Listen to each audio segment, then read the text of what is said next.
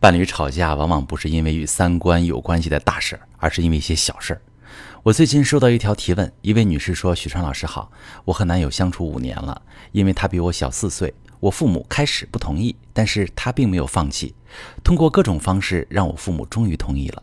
本来马上要结婚，可是最近半年我们俩总吵架，感觉就要分手了。”要说具体吵什么，好像也没什么大事儿，要么就是他玩游戏不陪我，要么是约好一起去旅行，什么都弄好了，他又说有事儿不去。我觉得他就是没把我的感受放在心上，不在乎我了。但是他觉得我不理解他，不尊重他。我们的吵架越来越频繁，每一次都是以他以他沉默而收场，最后也就不了了之。可是最近啊，越吵越凶。那天我俩准备看电影，结果他又迟到，我们俩在电影院门口就吵了起来。到现在已经好多天了，我们俩谁也没联系谁。许川老师，我不明白，父母的巨大压力都没能把我们分开，为什么现在这些鸡毛蒜皮的事情反而让我们的心越来越远了？老师，我怎么调整现在的状态，回到以前的甜蜜呢？好，这位姑娘，看得出来你和男友之间的感情基础是很深厚的。之所以总因为小事而不断吵架生气，其实这和你们之间的相处模式有关。从你的描述中可以看出，你和男友之间都很爱彼此。你们每一次吵架之后，会一起把不愉快的争吵翻篇儿，让它过去。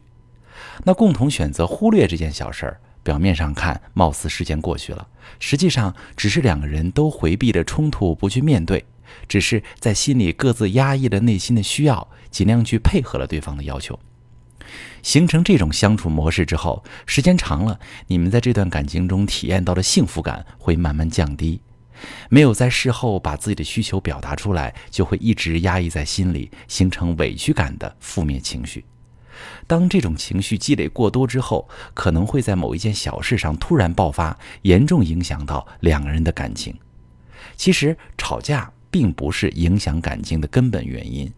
吵架之后，双方如何去化解冲突、解决冲突的方式，才是影响感情的因素。如果伴侣间的争吵能够以一方承认错误或者双方达成共识结束，这段争吵非但不会削弱感情，反而会增强两个人的连接。其次，那这也可能和你心里的高期待有关。当你们两个人感情越来越好、亲密无间之后，你认定了他就是可以陪伴你下半生的爱人。你心里对他的期待会改变，会觉得我们已经这么好了，应该心有灵犀，你应该最懂我。我已经认定你是我一生的爱人，你也应该把我放在你心里的第一位。正是因为抱的期待太高，所以当男友因为打游戏而没有时间陪你，因为工作而放弃和你的旅行，因为各种原因爽约迟到时，你的心里会有很强烈的挫败感。感觉对方并没有像你想象那样爱你在乎你，就会对你们之间美好的爱情有失望感、幻灭感。其实，再亲密的两个人也还是两个独立的个体。我们对对方的期待也需要符合客观规律。当我们能够适当的调整期待，不会因为对方的一个行为就主观得出他不在乎我们的结论。做到就事论事，就不会因为害怕失去感情而心生委屈、愤怒，也就能够冷静下来，找到问题的解决之道。那如何让每一次吵架都成为推动感情的注意？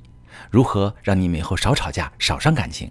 如果你正在经历感情难题、婚姻危机，可以把你的情况发私信，详细跟我说说，我来帮你分析。我是许川。如果你正在经历感情问题、婚姻危机，可以点我的头像。把你的问题发私信告诉我，我来帮你解决。